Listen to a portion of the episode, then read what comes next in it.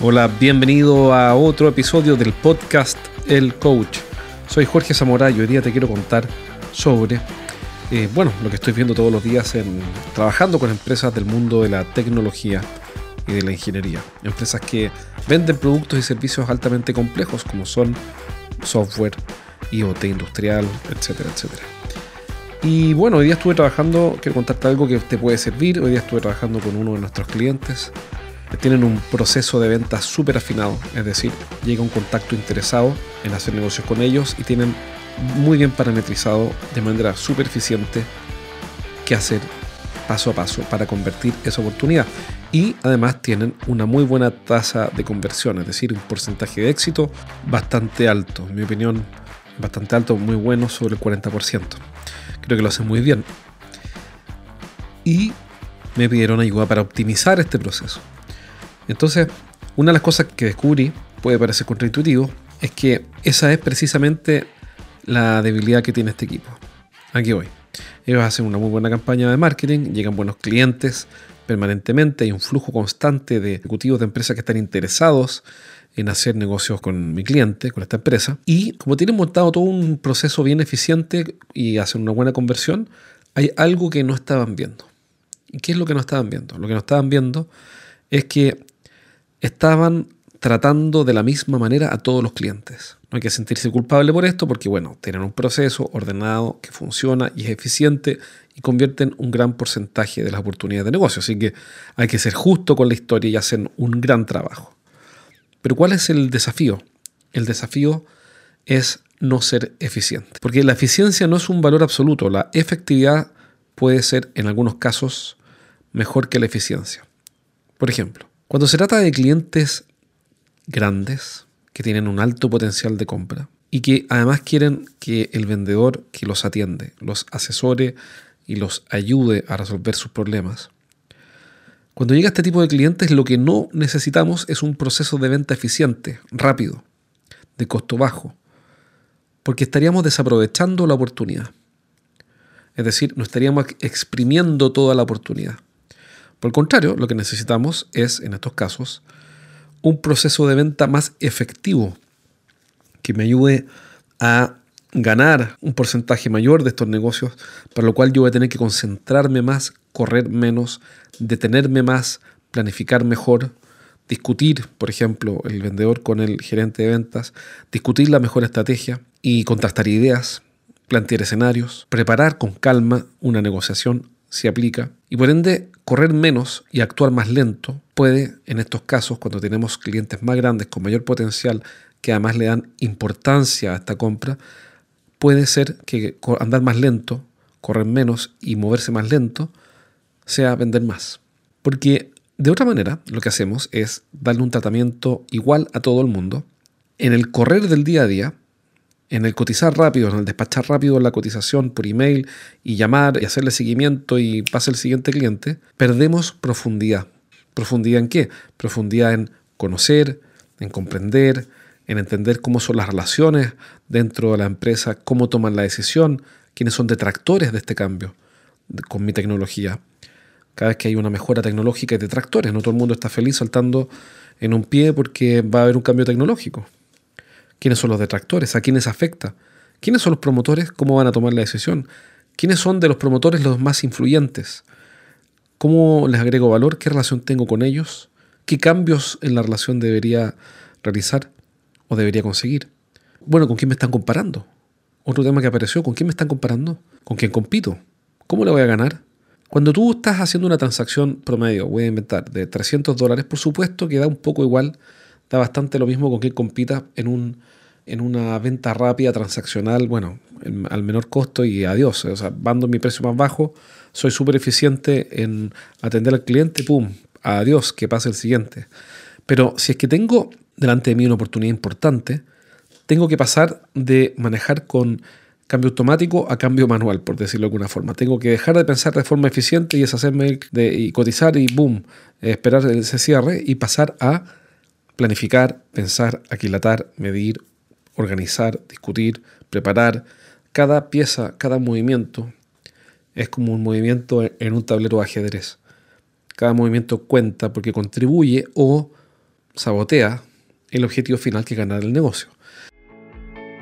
Si eres el gerente de una empresa de ingeniería, consultoría, coaching, tecnología o servicios para empresas, entonces este mensaje es para ti. Cada semana entreno a un grupo de gerentes en vivo. En estas sesiones aprenden las estrategias más efectivas que conozco para hacer crecer sus negocios y siempre terminan la clase con ideas prácticas para implementar rápidamente.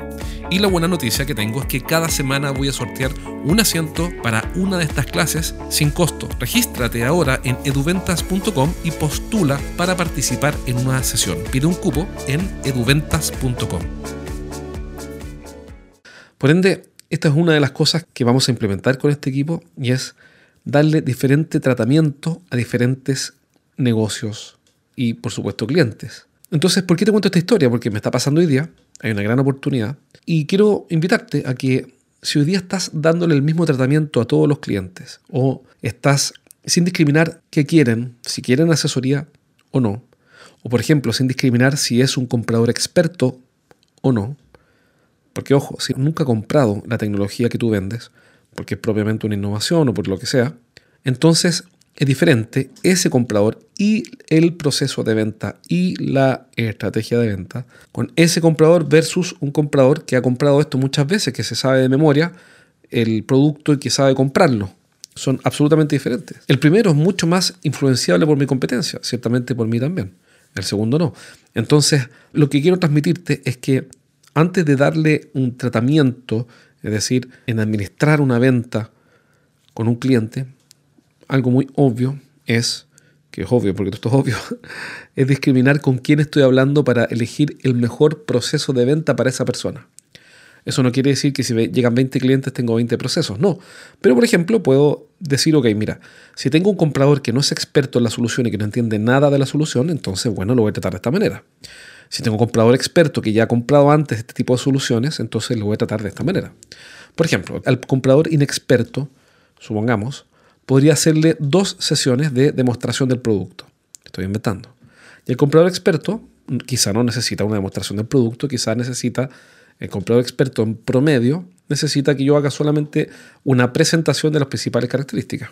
Si es que mm, mi comprador no es experto, entonces me conviene instalar criterios que perjudiquen a mi competencia. Si es no experto. Si es experto, quizá me conviene cuestionar la especificación en algún punto.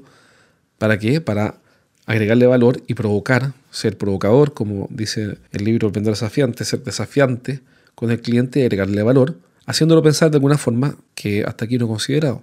Entonces, bueno, podríamos dar un montón de ejemplos, pero quiero transmitirte la idea, el concepto, el principio.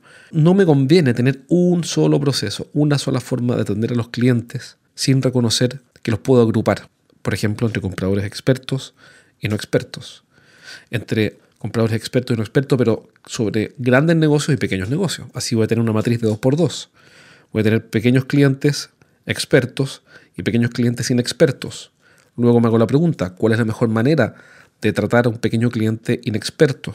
Si es un pequeño cliente inexperto, entonces tal vez la mejor forma de administrar esa relación, esa venta, perdón, esa venta, ese proceso tal vez debe ser transaccional asistido. ¿Asistido cómo? Quizá con un vendedor junior o con un asistente comercial, o con un ejecutivo de telemarketing, o mesa de ayuda, qué sé yo. Y si es pequeño y es experto, tal vez entonces me conviene atenderlo con marketing digital, con un, carro de compra, o quizá con una secuencia de videos, qué sé yo. El punto es la pregunta, el punto es hacernos la pregunta. ¿Cómo puedo clasificar a mis clientes? ¿Para qué? Para abordarlos de diferente manera. No quiero complicarte mucho con la matriz de 2x2, no es necesario, pero por lo menos discrimina clientes que necesitan asesoría y clientes que no. Ya con eso sería un gran paso. O grandes negocios de pequeños negocios. Ya con eso sería un gran paso. Porque actuarías diferente, tendrías diferentes procesos de atención.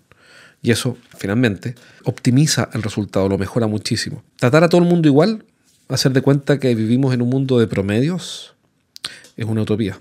Vivimos en un mundo que tiene una distorsión, que es como la ley de Pareto. Siempre, bueno, es la ley de Pareto.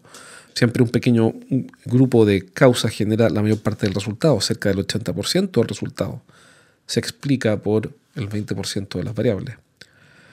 Entonces, reconoce eso y te aseguro que vas a conseguir un mejor resultado en tus ventas. Bien.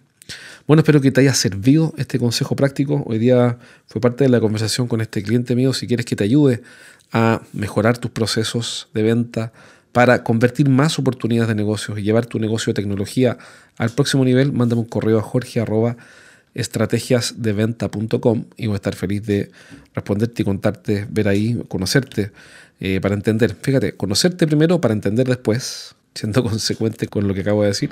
Conocerte primero para ver después cuál es la mejor manera de ayudarte a que tu negocio de tecnología aumente sus ventas y vendas más y mejor. Así que mándame un correo a jorge.estrategiasdeventa.com. Te mando un abrazo y nos vemos pronto en un próximo programa.